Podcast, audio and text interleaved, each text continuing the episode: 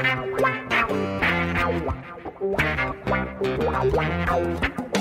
dois na barreira, correu, o rei atirou. Gol! O cara marcação, sambou pra lá, sambou pra cá, botou na frente a. Olha o Santos chegando a chance de mais um gol. Gol! Neymar pode bater de primeira.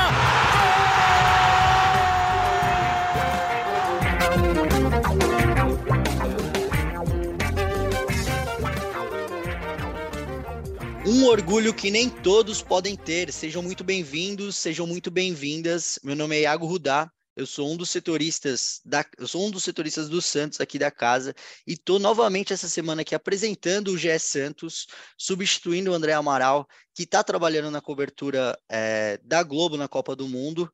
E eu tô aqui mais uma vez com a Isabel Nascimento, a maior e melhor youtuber santista de todos os tempos. E aí, Bel, tudo bom? Boa tarde, bom dia e boa noite. Troquei aqui os bons dias, fiquei confuso. A todos e a todas que estão nos ouvindo. Gostei do seu tweet hoje, que você falou que, que você apoia a ideia da Copa do Mundo todo ano e o Paulistão a cada quatro temporadas, mas eu acho que iria perder a graça. Acho que tudo isso que a gente está vivendo é muito gostoso, até porque faz quatro anos e meio que a gente não vive tudo isso, né? E realmente hoje, assim, a gente está gravando em um dia que teve é, o jogo da Alemanha, no caso, o jogo do Japão, né? Melhor dizendo, alguns bons jogos da Espanha massacrando, e é muito louco, é muito gostoso, né, Iago? Eu acho que assim, é uma. Eu digo isso como Santista. Um, o Santos está passando por uma fase tão difícil que faz muito tempo que a gente não consegue assistir a um jogo e torcer para algo que de fato você tenha esperança que você vai sair vitorioso, sabe? Que você não vai simplesmente ai, tentar não passar um vexame. Então, é gostoso torcer pela seleção brasileira. É claro que vai passando a semana, eu não sei a sua sensação como brasileiro, assim, de ficar mais nervoso, né? Porque, tipo, você fala kkk, Argentina, kkk, Alemanha, e na verdade você tá, meu Deus do céu, que medo da Sérvia. Mas é muito gostoso poder, tipo, voltar essa leveza de ver futebol, sabe? Que eu acho que é muito isso que a gente tá trazendo no podcast nos últimos meses, que é essa falta mesmo de leveza de ver o Santos, né? Verdade, verdade. No, na, edição, não, não na última edição, na anterior, a gente até comentou sobre isso, assim, que a gente ia voltar a futebol de um jeito legal, assim, de um jeito meio festivo, até de um jeito meio inocente, porque acompanhar Campeonato Brasileiro, a não ser que você seja hoje, né? Hoje, a não ser que você seja palmeirense ou flamenguista, você acompanhar Campeonato Brasileiro, Copa do Brasil, Campeonato Paulista, ou qualquer que seja o estadual, é, Paulista, é, Copa Libertadores, assim, tem sido completamente estressante. Não foi uma temporada é, boa para o Santos, mas a gente está se divertindo é, em Copa do Mundo. Pelo menos eu tô, porque o Bruno Gilfrida, é, que vocês conhecem muito bem, meu parceiro de, de reportagem, está cobrindo a Copa do Mundo, está tra tá trabalhando aqui em São Paulo na cobertura da Copa do Mundo, e o Bruno Gutierrez está de folga. Então o Peixão está 100% comigo é, nesse mês de Copa do Mundo. E aí, já trazendo para o peixe, Bel, é, notícia importante que saiu essa semana. É, o Santos anunciou, formalizou uma coisa que a gente já vinha publicando já há algum tempo, na verdade, desde o fim, desde as duas últimas rodadas do Campeonato Brasileiro, de que os contratos de Luan, Bruno Oliveira e Auro, todos estavam emprestados ao Peixe, não serão renovados. E entra nessa lista também o Madison, é, lateral que foi titular do Santos durante a maior parte da temporada, tem contrato com o Santos até o dia 31 de dezembro deste ano e ele é, foi formalmente comunicado de que não seguirá no ano que vem. Você gostou dessas dispensas do Peixão, Bel? Iago, acho que fala muito do que nós trouxemos nos últimos podcasts, né? Um, Luan, para mim, eu acho que o Santos ainda não discordo do que o Santos fez com o Luan e o Corinthians, tá? Eu acho que o Santos fez uma, um bom negócio no sentido de tentar, no sentido de.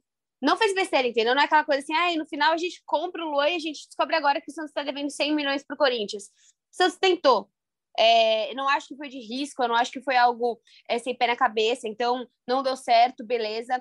É, o Madison, cara, eu acho que ele, para mim, ele, é, ele é uma pessoa que enquanto o Santos não tiver um lateral, porque para mim não me adianta muito a gente fazer exatamente isso, né? Você falar, ah, não tem o Matson, mas daí você trouxe o Auro, por exemplo. Ah, o Matson é ruim, mas você vai trazer o, o Auro.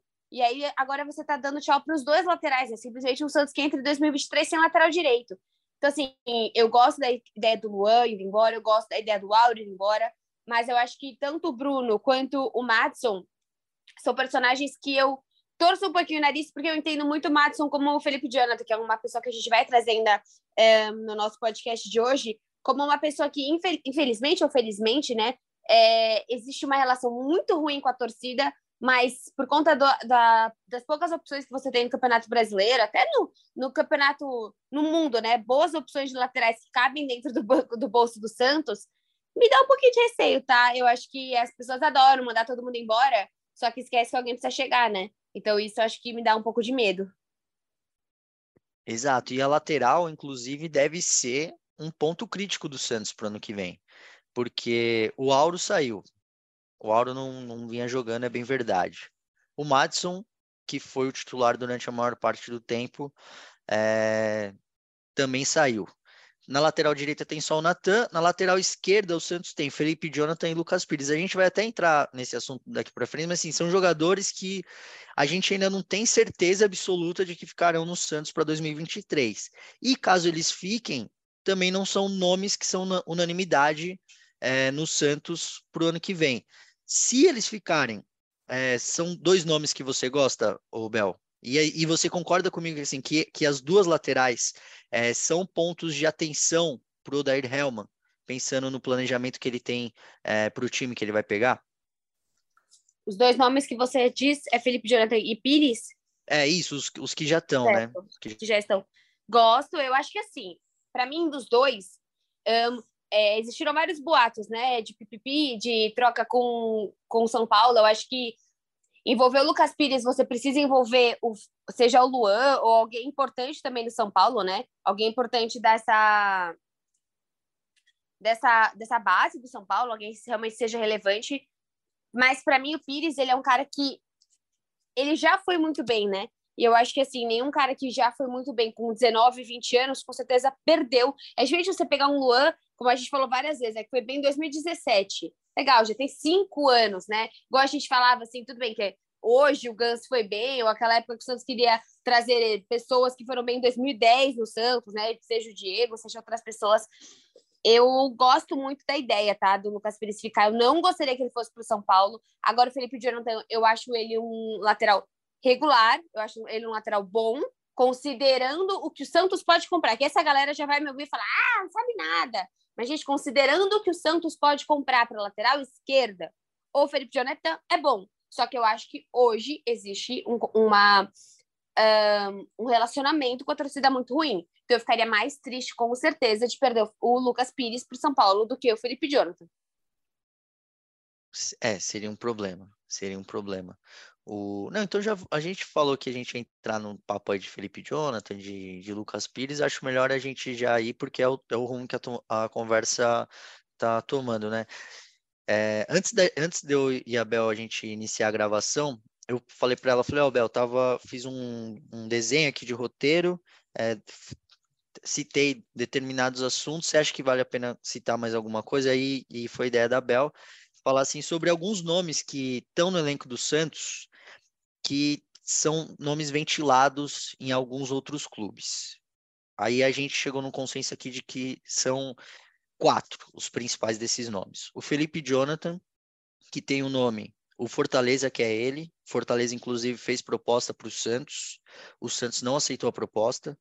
Lucas Pires, lateral também, que não tem nenhuma proposta de fato para ele, mas ele teve o nome ventilado tanto no Internacional é, com a negociação do Edenilson, tanto no São Paulo, é, numa negociação envolvendo alguns outros jogadores do São Paulo, coisa que também não avançou. É, a gente tem o John, goleiro, reserva do Santos, que todo mundo sabe que ele quer sair. Ele, o, o, Lisca, uma vez até chegou a dizer num, num, evento da CBF que o John teria entrado chorando na sala dele pedindo para sair na janela do meio do ano. Só que o presidente Rueda não quis segurar. E aí o que eu tenho de informação sobre o John é o seguinte: o Santos é, quer segurar o John até onde der. Por quê? Porque o Santos entende que é um jogador com um valor alto de mercado, é, é um cara consolidado no elenco e o Santos ou quer fazer muito dinheiro com ele ou quer segurar, porque se vender o John vai ter que contratar um outro goleiro, é, um goleiro que passe segurança para ser o reserva do, John, do João Paulo. E também o Lucas Braga, é, atacante, teve o nome também ventilado no São Paulo, teve o nome também ventilado no Internacional, mas é, assim, papel na mesa até agora não teve nada. É, Bel, Você acha que esses jogadores são boas moedas de troca em eventuais negociações do Santos? E emendando na pergunta, é, será que a torcida do Santos não pega muito no pé desses quatro? Assim, eu vou até tirar o John, porque o John não jogou tanto na última temporada, dos três, né? Porque eu já vi o Felipe Jonathan sendo muito criticado, eu já vi o Lucas Pires sendo muito criticado, e eu já vi o Lucas Braga sendo muito criticado. Mas são jogadores que despertam interesses de rivais diretos na Série A. Será que esses jogadores é, será que esses clubes que têm interesse nesses jogadores estão fazendo uma análise equivocada ou será que a torcida do Santos que é, pegou tanto no pé deles de uma forma não muito legal ao longo aí de 2022?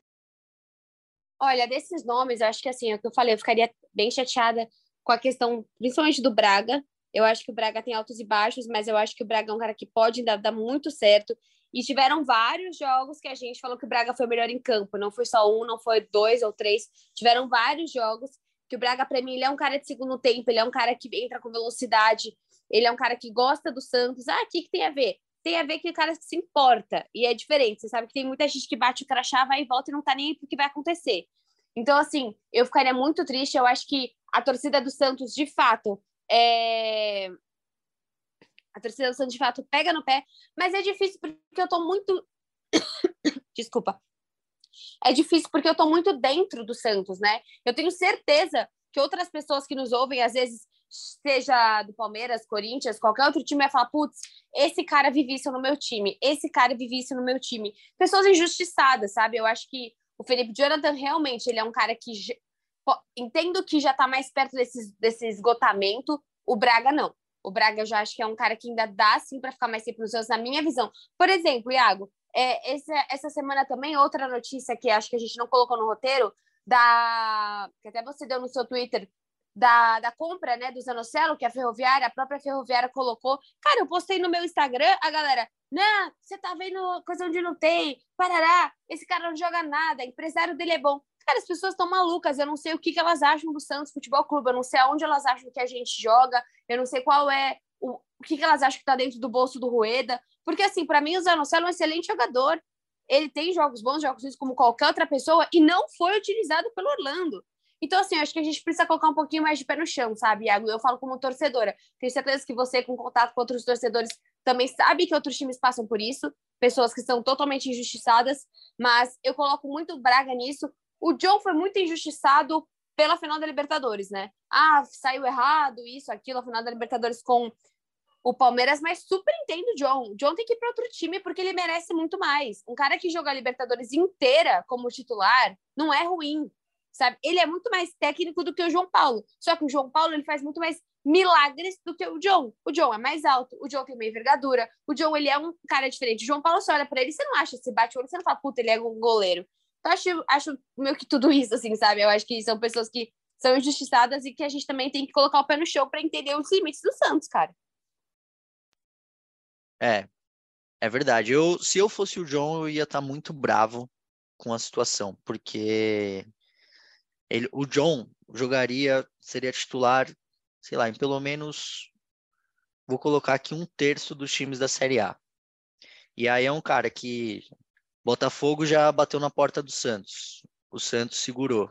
São Paulo está batendo na porta do Santos pela segunda vez. O Santos está segurando. É, ele não, assim, o João Paulo, é, nem sei se talvez o, o, o John seja tecnicamente melhor do que o João Paulo, acho que a discussão nem é essa. Mas a verdade é que o João Paulo não vai sair do gol do Santos.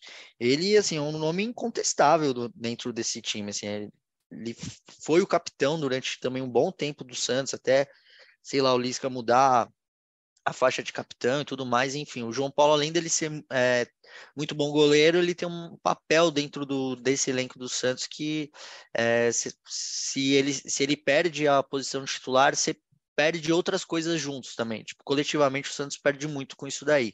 Se eu fosse o John, eu faria igual ele, eu tem, pediria para sair, claro, é, dentro do, do que o Santos colocar como parâmetro, né? Porque o Santos quer receber um bom dinheiro, é, o presidente Rueda já falou sobre isso e o São Paulo está interessado no, no, John, mas por enquanto, é, com as pessoas que eu falei do clube, não tem nada é, não tem nenhuma proposta na mesa, não tem nada no papel apresentado para o presidente Rueda, mas os dois, o, o Santos está ciente do interesse do São Paulo e está esperando meio que o São Paulo se aproximar para abrir uma negociação. E quanto ao Felipe Jonathan, até achei, uh, Bel, legal que você falou, porque assim, eu não, o, o meu Twitter eu uso de uma forma profissional. Eu posto lá é, as notícias do Santos, eu posto as minhas apurações, tem um perfil profissional. Só que o meu Instagram é, eu não uso com perfil profissional, eu uso, assim, ele não é uma conta fechada nem nada, é uma conta aberta, mas eu não posto nada lá do meu trabalho. Eu posto foto com os meus cachorros, eu posto foto com a minha família, é, com a minha namorada, enfim.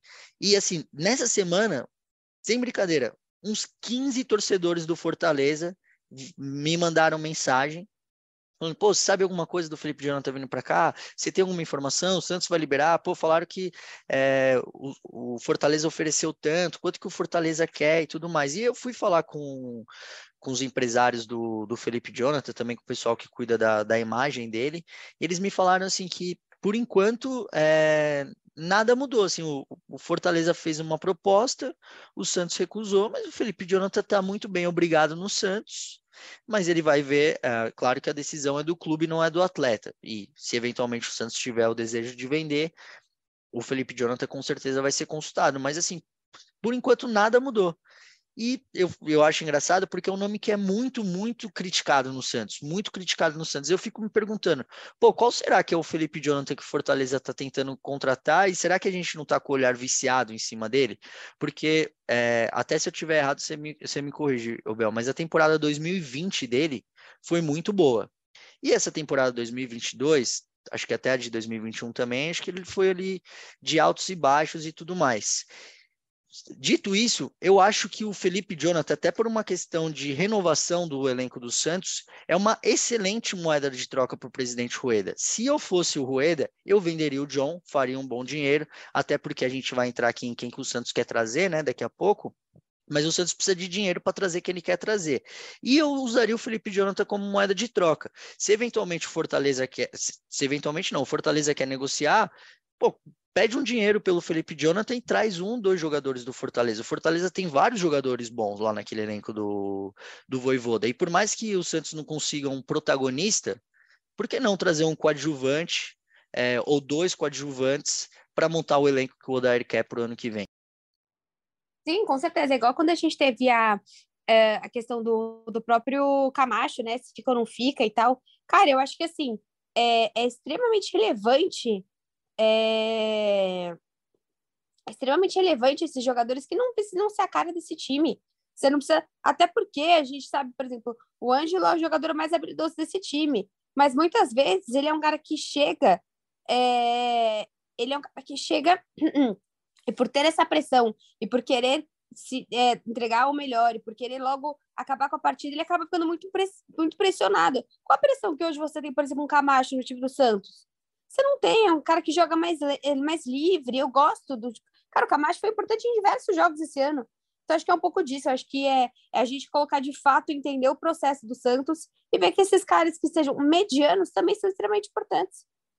É, e o, o Santos precisa dar uma ventilada no elenco também. E eu acho que o Odair vai fazer isso. Eu acho que o Odair vai dar uma, uma ventilada. Um bom sinal disso daí é o Santos comunicar é, esses quatro nomes que a gente falou no começo do podcast, né? O Luan, o Madison, o Bruninho e o Auro. E em cima disso também, até que assim, não, é um, não foi uma, uma negociação que passou pelo Odair e pelo Paulo Roberto Falcão, porque era algo já decidido pelo presidente Rueda, é, foi a contratação do Zanocelo.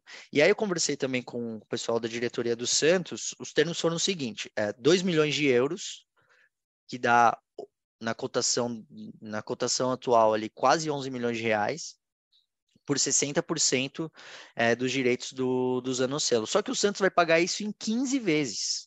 Ou seja, vai sair é, as suaves prestações aí para o time do Santos pagar. É, claro que 10 milhões é, não é, quer dizer, quase 11 milhões não é, um, não é, um, não é barato, né? Ainda mais para o é, para a situação financeira do Santos, mas você vai pagar em 15 vezes e vai sair, sei lá, uns 800 mil, 900 mil. Não sou muito bom em matemática, mas assim, para um, um, clube de futebol, são suaves prestações. Eu achei um excelente negócio. Assim, você já, você já falou que você gosta do, do Zanocelo e tudo mais, Bel. E da, e da negociação? Você achou que o presidente foi, da, foi bem nessa daí? Foi bem sim, até porque a gente tem grandes nomes desse ano que a torcida por muito tempo quis e depois entrou. A torcida reclamou tanto do Orlando, mas no fim ela concordou com o Orlando, né? Da não utilização do Zanocelo. Tanto ele como o Rodrigo Fernandes são nomes que o Santos vai ter que ir atrás, são nomes que o Santos vai ter que é, realizar essa compra, senão não adianta nada. Você fazer bons negócios, trazer bons nomes e não conseguir ter o poderio financeiro de manter esses caras dentro do elenco. São pessoas que já conhecem o Santos, são pessoas que já sabem o que vão enfrentar seja de competição, seja de estrutura, qualquer lado. Então, são pessoas importantes. Eu gostei sim, eu gosto do nome do Zanocelo e ele vai ser importante. O Zanocelo, assim, ele tem muito potencial, né? Acho que tá, às vezes ele sinto que ele é um pouco afobado quando ele sobe para o ataque. É, eu vi isso em vários jogos do Santos desse ano, sobretudo com é, com Lisca, porque depois, quando o Orlando chegou, o Orlando deu uma escanteada nos Zanocelo. Acho que teve até um jogo que o, se, se eu não me engano, contra o Atlético Goianiense, lá em Goiânia, que ele bota o Zanocelo para jogar de lateral no fim da partida. É, enfim, não, não jogou muito bem. É, mas assim, um jogador com muito, muito potencial. E aí, uma informação de bastidor.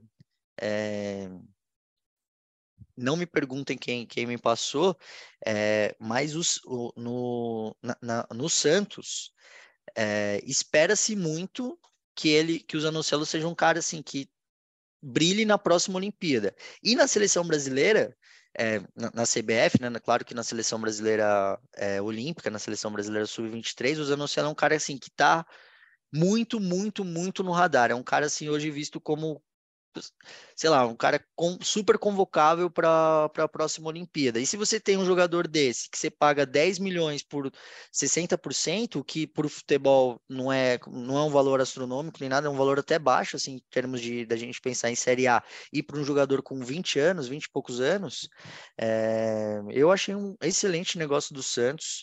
É um jogador que vai crescer, tende a crescer com, com o Dari Helman, e até, eu até acho que dentro da formação que o Santos vinha jogando no, nesse Brasileirão, num, meio que num 4-3-3, ali sempre um meio de campo com, com, com três nomes e, e, três atacantes com dois abertos, eu jogaria com o Zanocelo, ao invés de jogar, por exemplo, com o Camacho e com o Rodrigo Fernandes, que foi como o Santos terminou o Campeonato Brasileiro. É... Sim, eu, eu gosto bem do Zanocelo, acho que o presidente Rueda foi bem, é, e tô contigo nessa, Obel. E aí, para a gente passar passar a bola, um cara que pode jogar até na, quer dizer, um cara que pode não, um cara que joga na, na posição do Zanocelo é o Edenilson. É, o Santos o Santos tem conversado na verdade, o Santos, na figura do presidente Rueda, tem conversado bastante com, Eden, com os representantes do Edenilson, com o Internacional, mas o Inter está fazendo jogo duro. Eu não sei porque os dois lados da negociação mantêm os valores é, guardados às sete chaves, mas o Inter quer receber um bom dinheiro e o Santos não quer pagar um bom dinheiro, seja qual for essa quantia, porque de fato eu não sei, estou tentando descobrir, mas o pessoal está fazendo jogo duro para abrir esse valor. É, o fato é que a negociação hoje, a gente está gravando no dia 23 de novembro, quarta-feira, é, a gente está gravando aqui pela tarde. A negociação está travada. É, o Santos já ofereceu alguns nomes do seu elenco para tentar bater um valor com o Edenilson, mas o Inter não aceita. E eu não sei também quais são os nomes que o, que o Santos ofereceu, mas eu sei que não são jogadores titulares absolutos do Santos. Então esqueça aí, sei lá, os grandes nomes do Santos não foram os nomes oferecidos. É, você faria uma loucura financeira para trazer o Edenilson, Obel? Você acha que chegou o momento do Santos gastar um bom dinheiro para trazer um reforço de peso? E você acha que também o Edenilson seria esse reforço de peso? Olha, eu acho que assim, não, é difícil falar se ele seria, eu acho que dá um pouco de receio é, de você pensar em um Edenilson e Patrick, né? Que foi outro nome que foi ventilado, que até são dois nomes bem pesados de forma é, de experiência também, de, de físico mesmo, né? São pessoas muito diferentes. Eu digo pesado em comparação você tem um meio de campo que você tá, a gente está acostumado com o Zanocelo, seja Balheiro, seja esse eh, Barbosa, né? Esses nomes tão mais uh, meninos mesmo, né? Cara, eu acho que assim, o Santos ele fez uma aposta no Goulart que eu também não achei ruim, tá? Eu acho que o Santos, é, a aposta deu errado, mas a aposta não foi ruim. Foi importante o Santos mostrar, contratar o Goulart e fazer uma loucura. Eu acho que, eu não sei se é o nome do Edenilson, mas eu acho que a gente precisa confiar no trabalho do Odair e do Falcão.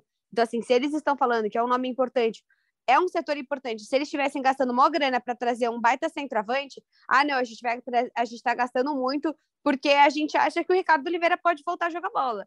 Então, assim, aí eu ia falar, putz, Ricardo Oliveira, mas centroavante, agora meio de campo, volante, né? Um cara que, ao que tudo indica, também consegue jogar de ponta, consegue jogar também de meia. Eu acho que é um nome importante, eu acho que é um nome, até que já foi de seleção, né? Mas isso não importa muita coisa, porque hoje a gente assiste o Brian, o, o Brian Ruiz, que também já foi de seleção.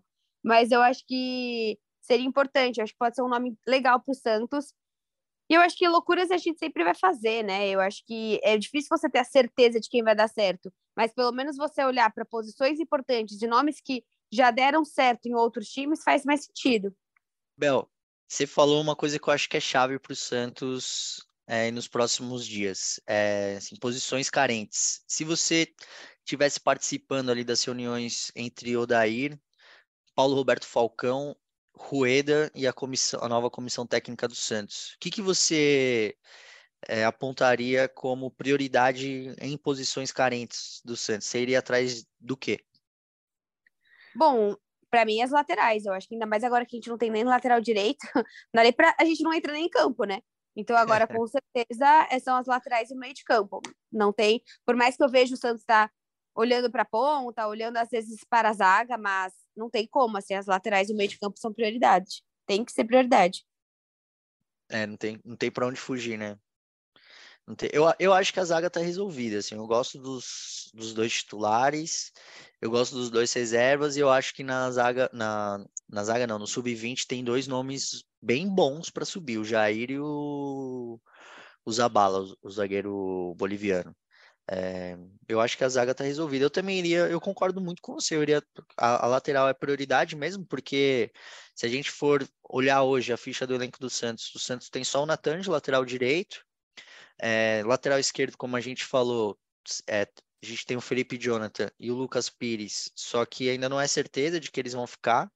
São jogadores que estão meio que se valorizando é, no mercado, né, com o pessoal de olho, só que a gente não tem certeza se eles vão ficar ou não, é, se eles estarão no dia 14 de, de dezembro, data da reapresentação do time para a temporada 2023. E de ataque, é, eu, eu li muito pessoal no Twitter, torcida do Santos, comentando que o Santos precisava de um ataque, até para substituir é, Braga e Barbosa, mas eu acho que o ataque do Santos é um ataque redondo, assim. Eu traria, na verdade, nomes para compor o elenco, para compor o elenco, não para serem titulares. Então eu traria um centroavante reserva, porque é, o Marcos Leonardo é inquestionável para mim. O Angulo deve sair, a gente ainda não é, não sabe o que vai acontecer com ele, mas ele quer sair. O Emelec, se eu não me engano, tá é, tá atrás dele. Eu, eu, não acho que o Juan, por exemplo, seja um cara para substituir o, Marco o Marcos Leonardo. Então eu, eu iria no mercado atrás de atacantes, mas assim, peças de reposição. Eu iria atrás de apostas, não faria, não traria ninguém para ser titular desse ataque. Até porque vamos lembrar, o Soteudo joga no Santos, né? E o Santos tem Marcos Leonardo, que é excelente jogador, e o Ângelo, que também é excelente jogador e cada vez mais se mostra mais maduro nesse time do Santos. Você pensando no ataque, você iria atrás de um atacante, Bel? Pensando assim, um atacante para ser titular, ou você ia numa linha mais da minha, assim, para trazer uns caras para compor o elenco? Olha, eu iria atrás porque eu acho que as pontas são um pouco frágeis hoje, né? Por mais que você tenha o Ângelo na direita, você não tem ninguém. E ainda você pensando numa possível perda, seja de um Braga, né? Do que você pode perder no ataque, e na esquerda você acaba que você só tem o, o Soteudo, né? Se você não tiver um Braga, por exemplo, isso vai me dando um pouco de medo. Mas é isso, não, para mim não é prioridade. Para mim, a prioridade é você olhar para as laterais, é você olhar para esse meio de campo, que, por exemplo, hoje você não tem um primeiro volante, né? Você não tem, porque até porque o, lembrando que o Fernandes tem todo o embrólio do Fernandes, lembrando que ele não foi contratado para ser primeiro volante, né? Ele foi contratado para ser segundo. Então, eu iria prioritariamente para essas outras posições. Mas eu acho que as pontas são relevantes sim. Eu acho que hoje é um Santos que você não tem reservas, né? Você tá utilizando o Braga. Cara, a gente terminou o campeonato usando o Carabarral de ponta. Acho que isso já indica tudo. Eu tinha até me esquecido do Carabarral, você acredita? Você falou agora, eu falei, caramba, tem um Carabarral mesmo. tinha me esquecido Nossa. totalmente do Carabarral jogava no Santos. É. O nominho não foi bem, né? Não foi bem Oi? nesse. O Carabarral não foi bem nesse começo dele do Santos, né? Sei lá, os quatro não primeiros foi... meses no Santos. Para mim, ele não teve um bom jogo. Verdade. Ah, é, ele, ele, ele tem um, esse, tem um bonito gol, né? Mas um bom jogo não. Exatamente. E eu acho que para ser um meia de campo, eu prefiro que ele tivesse. Eu preferiria que ele tivesse 10 bons jogos e nenhum gol. Exato, exato. Enfim, Bel, acho que assim, a gente, é, de, de negociação do que tem hoje quente do Santos, a gente falou. É, esses nomes do Santos que estão sendo ventilados em outros clubes, os atletas que estão saindo, quem pode estar usando o selo comprado, o Rodrigo Fernandes, até aproveitar que eu, eu não falei sobre isso, é o Rodrigo Fernandes, como nós já havíamos falado no, no podcast da edição passada do podcast, ele tem ele está emprestado ao Santos até o fim desse ano, até o dia 31 de dezembro, pelo Guarani do Paraguai, e o Santos vai exercer o direito de compra dele. Só que o Rodrigo Fernandes é um cara que chama atenção de outros clubes. É, hoje, hoje quarta-feira, dia 23, o UOL deu que o Pachuca está atrás dele. É, o Penharol gigante clube uruguaio também está atrás dele, e o Rodrigo Fernandes está é, pedindo um aumento salarial. O que eu ouvi dizer lá no Santos é que o presidente Rueda vai dar o aumento salarial para o Rodrigo Fernandes e não tem nenhuma polêmica quanto a isso, porque o Santos está protegido por contrato para fazer essa compra.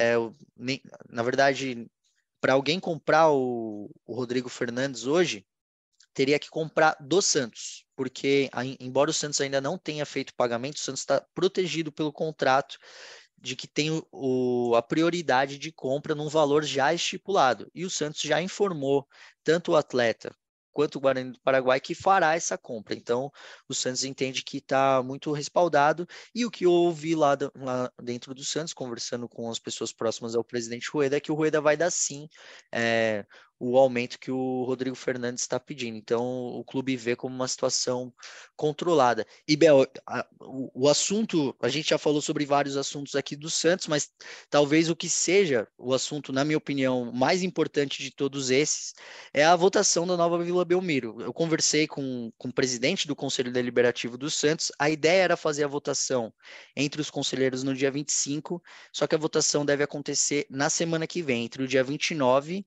e o dia 1 de dezembro. Se o, projeto seria apresentado para os conselheiros e votado. Caso ele passe pelo conselho, isso iria para a Assembleia Geral de Sócios, esse sim, o passo definitivo para que o Santos tenha liberação para construir o seu novo estádio. Bel, você concorda comigo que esse é o tema que está pipocando do Santos, o mais importante? É, e você, imagino eu, espera que, que a Vila também seja é, reformada e seja feita uma arena para que para que o Santos possa trazer mais torcedores, ter uma renda maior, enfim, ter uma visibilidade, até uma competitividade maior com, com essa nova casa. É, você já está preparada para perder a Vila em 2023, Bel?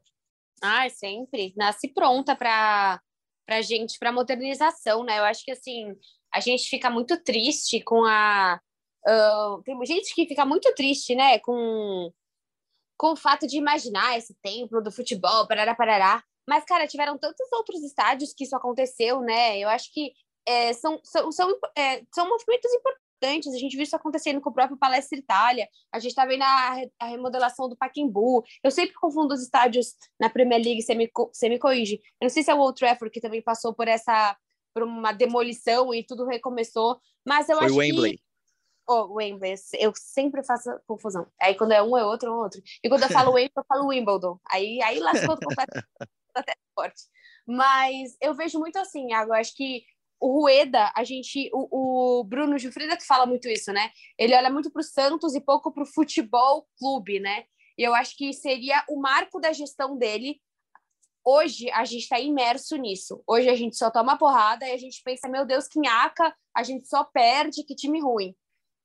Se eu olhar para a gestão Rueda em 5, em 10 anos e pensar, foi a gestão que nos permaneceu numa Série A, dentro de todas as dificuldades, nos alinhou em questão de das partes financeiras, nos deu credibilidade de mercado, porque hoje você não vê mais as pessoas não querendo fazer contatos com o Santos, porque o Santos não tem mais. Ah, o Santos era um péssimo pagador, né? Santos era um grandíssimo devedor que não pagava ninguém, que era realmente um time que, que você tinha desconfiança.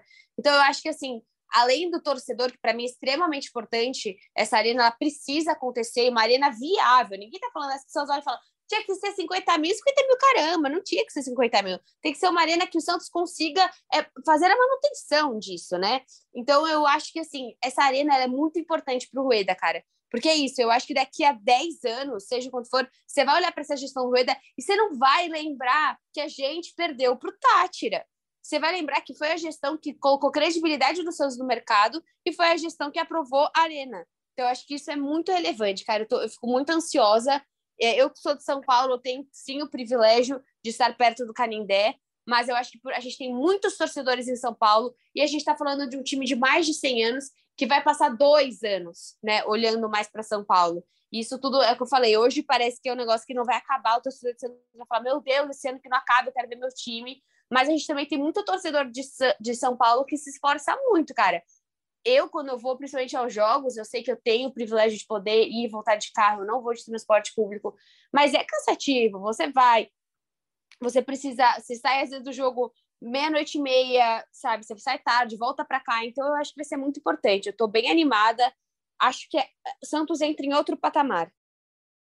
Com certeza, com certeza, não, te, não, não temos dúvidas de que caso isso aconteça, o Santos é, entra num outro patamar. E assim, volta a ser tudo isso que você, você falou. Acho que eu, é, eu não acho que o Rueda vai ganhar um título com o Santos. A gestão dele termina ano que vem, 2023. Eu não acho que o Santos vai ganhar nem a Copa do Brasil, nem o Brasileirão, nem é, a Copa Sul-Americana e nem o Campeonato Paulista. Mas o Rueda vai muito provavelmente deve ficar marcado na história do Santos como presidente que é, que fez a arena, que segurou a, a, barra financeira do Santos, tudo isso que a Bel muito bem falou. E Bel, enfim, agora sim, para terminar, é, a gente está gravando na quarta, quinta-feira, estreia do Brasil, Brasil e Sérvia na Copa do Mundo. Qual que é seu palpite, Bel, para esse jogo? Olha, participei de um rolão na empresa que eu trabalho. é, e eu coloquei 1 a 0 porque eu acho que vai ser um jogo muito difícil. É, então, não sei, eu tô achando que vai ser muito difícil. Vai ser um golzinho de alguém que a gente não espera. Tipo assim, vai ser aquela cabeçada do Marquinhos, sabe? Vai ser um, uma cabeçada de um, de um zagueiro. Não vai ser Neymar, não vai ser Vini Júnior, Paquetá, nada disso. Eu acho que vai ser assim, sei lá, um, mano, batendo Casemiro e entrou, uma coisa muito louca. Mas eu acho que vai ser um, um jogo extremamente difícil. Você não vai pro jogo, não, né, Bel? Vou sim. Brasil, Brasil agradece, porque a gente conhece muito bem sua fama de, de Ai, pé frio. É Não, eu, eu, eu tô totalmente empolgado. Eu falei é, na despedida, vamos colocar assim, do Amaral, antes de começar a Copa do Mundo, que ele até falou assim: pô, e aí, vocês estão animados para a Copa do Mundo? Eu falei, cara, eu ainda não tô animado porque eu tô trabalhando na cobertura do Santos, tal, e eu continuo trabalhando na cobertura do Santos, mas ali com, com um, olho, um olho no peixe e outro na, na Copa do Mundo. Mas eu já estou completamente eufórico pela Copa do Mundo e eu estou achando que vai ser 7 a 1 para o Brasil começar arrasando nessa Copa, porque a Espanha venceu de 7 a 0. A... É Espanha. Exato, a Espanha venceu de 7 a 0 a Costa Rica, né? E o Brasil Sim. precisa dar uma precisa dar uma resposta. Então eu vou de 7 também para a gente mostrar nossa força, porque eu quero. Quando, quando voltar todo mundo, eu já, quando voltar o Gutierrez, o Frida, Amaral, Campeonato Paulista e tudo mais, eu quero que o Brasil seja hexa para que a gente vo volte a curtir o futebol de uma forma é, tranquila, de uma forma gostosa, como a gente falou no começo do podcast. Exatamente, eu acho que o Brasil tem tudo para fazer um, um grande campeonato mas eu tô nervosíssima, nervosa. Eu acho que assim, a gente é grupo W, que não chega nunca esse dia. Então, cara, eu tô, tô aguardando ansiosamente. Eu acho que o que aconteceu com a Argentina essa semana é muito bom, né? É tão gostoso rir da cara dos outros. Faz sempre que eu não rio de um rival. Parece gostoso fazer isso. Saudades. Então, acho que esperar, ainda mais esse clima, né? Tipo, final do ano. Pelo menos eu não sei se é a primeira Copa ou se já aconteceu outra Copa no final do ano, mas na minha vida viva de Isabel, nunca aconteceu. Então, é muita coisa junto, né? Então, é. sei lá. E quem diria, hein, Bel? O, o, o nosso podcast está tomando uma outra cara, porque no Campeonato Brasileiro a gente estava num clima todo para baixo, e agora com Copa do Mundo e mercado de, de negociação, a gente está. Olha, olha o jeito que a gente está terminando o nosso podcast, cara, falando de 7 a 1 dá... Cara, não, deixa eu contar uma coisa antes de acabar. Meu pai chegou triste para mim esses, esses dias, sabe? Quando que foi? Final de semana. Que o Santos perdeu no futebol. Eu falei, pai, para, ele tava arrasado. Cara, eu não sei, foi final do futebol, deixa eu ver. Eu não sei se você sabe sobre isso. Final do futebol Santos. Foi contra um time grande. É, eu não sei, e ele começou a me explicar tudo o que acontecia. Cara, ele tava arrasado. Eu falei, pai, para de ver as coisas, meu. A gente já não tem como perder no futebol profissional. Meu, ele tava muito triste que a gente perdeu. Então, eu acho que assim, é, é sempre complicado. Qualquer esporte que esteja escrito Santos pode perder, entendeu? Sim, não, sim, sim. Mas fala pro seu pai é, acalmar, porque quem sabe ano que vem aí não vai mudar. Eu vou ser bem sincero, não sei em que pé que tá o, fute, o futebol do Santos, mas eu tô torcendo também para que o futebol do Santos dê uma melhorada no ano que vem. Bem, meus amigos, é, eu agradeço é, vocês por mais uma edição aqui do, do nosso podcast. Eu e a Bel, a gente deve voltar na semana que vem, muito provavelmente na terça-feira ou na quarta-feira, de acordo com o que for acontecendo ali nos bastidores do Santos. Então, convido vocês a acompanharem as, as redes do GE, acompanharem as minhas redes também, as, as da Bel, claro, e a gente volta numa próxima com mais uma edição é, do GE Santos. Muito obrigado pela presença de vocês e a gente informa a próxima edição. Um abraço e tchau, tchau.